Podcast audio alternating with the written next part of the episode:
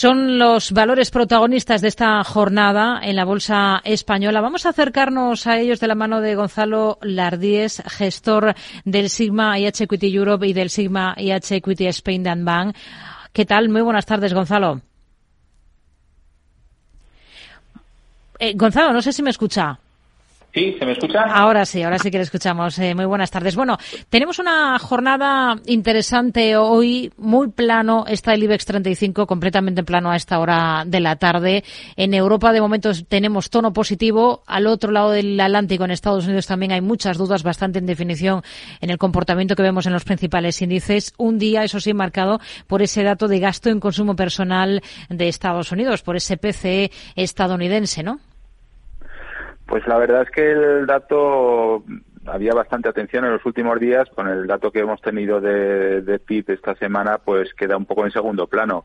Lo que pudiese salir un poco mejor o peor eh, en cuanto a esas expectativas de bajadas de tipos que en algunos casos se barajaban para este primer trimestre, pues con esa fortaleza de la economía y fortaleza del empleo, la inflación casi queda en un, en un segundo en un segundo plano. Eh, la economía continúa fuerte, los tipos de interés siguen altos, de momento todo aguanta, con lo cual, pues igual que señaló el, el BCE ayer, ah, pues habrá que esperar a otros datos en próximas publicaciones pero de momento parece que todo está bastante estable. Hmm.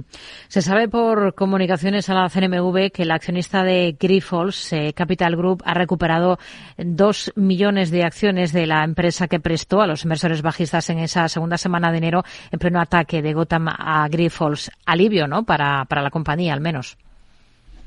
Desde el punto de vista de la cotización, desde luego, eh, todas esas presiones que había en, cuanto a la cotización, pues parece que se han neutralizado. Eh, falta por ver, pues esas dudas o esa pérdida de confianza de los inversores, pues al final y al cabo también desaparecen. Eh, la confianza es algo que es muy difícil de recuperar y que se pierde fácilmente y ahora tiene que ser la compañía, pues un poco la que demuestre con hechos que esa confianza es merecedora todo lo que ha salido de Shanghai RAS esta semana, en reafirmándose la, venta, pues va en la misma dirección y recuperar la confianza, pues es cuestión de tiempo y que, las noticias pues vayan apoyando pues esta tendencia. Hmm. ACS sigue consiguiendo contratos en Estados Unidos a través de su filial Turner. Ahora es la construcción de un campus de centros de datos para Meta. Esto va a suponer una inversión de 740 millones de euros. Es una caña que tendrían en cartera ustedes ahora mismo. ACS, ¿qué potencial le ven?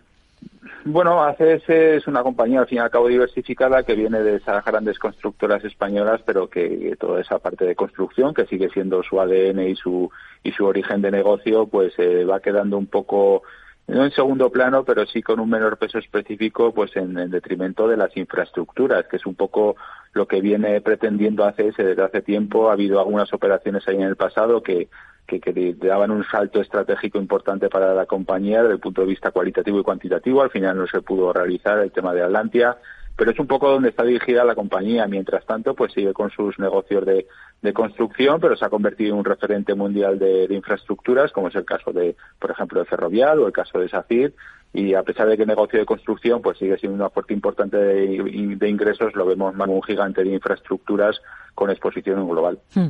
La semana que viene presentan resultados BBVA y el Santander. La temporada ya ha arrancado de la mano de Bank Inter en la última sesión. ¿Son optimistas con las cuentas de estos dos grandes del sector en España? El gran problema estará en cómo tomen los, eh, los inversores eh, pues eh, lo que se puede esperar de los bancos de cara a próximos meses. Estamos hablando hace un momento de esas apuestas en cuanto a bajada de tipos. Realmente en cuanto a negocio de los bancos no ha cambiado nada sustancialmente, únicamente que el riesgo, pues con la subida de tipos de interés, se ha remunerado de forma muy importante con lo que los bancos han pasado en la última década. Eh, con lo cual, un escenario de bajada de tipos eh, que se retrase, pues eh, realmente es algo positivo para los bancos. Creemos que la reacción en el caso de Bank Inter ayer, con los datos que ha presentado y las expectativas que puede haber, es demasiado negativa, pero a pesar de ser todos bancos españoles, pues los bancos, digamos, más domésticos, los que tienen negocio solamente en España, pues son entidades distintas a aquellas con exposición global pesará más lo que digan en cuanto a sus negocios en distintos mercados y la habilidad que den al mercado que realmente la presentación de resultados donde esperamos que las cifras sean positivas, pero ya veremos qué acogida tienen en el mercado visto lo que sucedió ayer con Bank Inter. Hmm. Seguimos viendo una clara presión vendedora en Solaria. Está recortando más de un 7% ahora. ¿Les parece excesivo el castigo que viene acumulando el valor?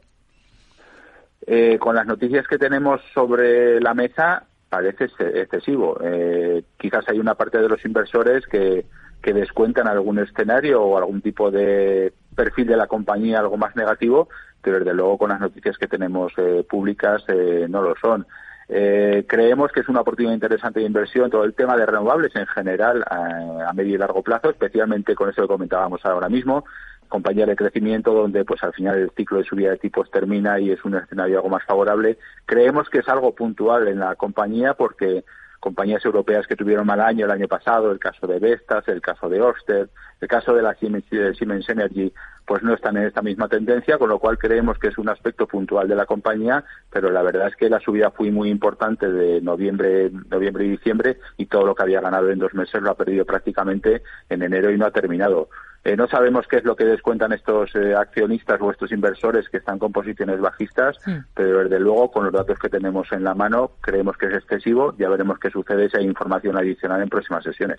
La Comisión Nacional del Mercado de Valores va a levantar la suspensión cautelar que pesaba, pesaba sobre Centis desde el 12 de diciembre de 2022. Lo va a hacer a petición de la propia compañía que señalaba que ya no existen dudas sobre la capacidad del grupo para continuar sus operaciones. ¿Qué suele ocurrir en estos casos cuando se regresa a cotización después de tanto tiempo suspendida? Bueno, a corto plazo, pues habrá un gran número de inversores minoritarios que han estado con sus acciones sin poder negociar durante mucho tiempo y, quizás ven con alivio esa apertura de la cotización y quizás quitarse ese lastre de estar un, un, año, año y pico, pues con las acciones eh, sin, sin poder en salir del mercado y eso a lo mejor puede haber algo de presión vendedora en, las primeras sesiones. Más allá de eso, habrá que valorar pues si la compañía pues ha hecho una quita importante, ha redireccionado sus, sus negocios y si ese plan que tiene la compañía es realmente fiable a medio y largo plazo. Con lo cual, a corto plazo puede haber algo de presión si la compañía realmente ha sido capaz de dar un giro a su posición estratégica desde el punto de vista financiero y de negocios, pues quizás el futuro es algo más prometedor de lo que era en la compañía hace no demasiado tiempo. Hmm. Fue suspendida en diciembre del 22 eh, de forma cautelar después de que trascendiera que se estaba negociando una quita de deuda y la creación de una sociedad eh, viable. Gonzalo Lardíez de Anban, gracias por sus explicaciones con nosotros aquí en Mercado Abierto en Capital Radio. Muy buenas tardes. Gracias, un saludo, buenas tardes.